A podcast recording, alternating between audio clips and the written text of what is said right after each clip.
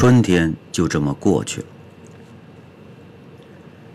春天就这么过去了，就像冬天里的一场雪，迎着漫无边际的霾，融掉了嘴里最后一口棉花糖。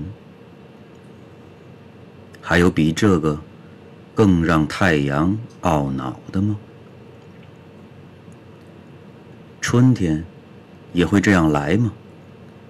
从没在正式的日子里觐见，仿佛盛开的只是人们嘴里的传说，被抖落的是身上那一片片的品尝。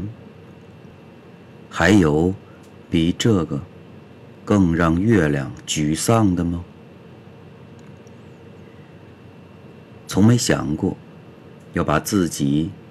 葬在春天的旁边，只是很喜欢有一个春天的陪伴。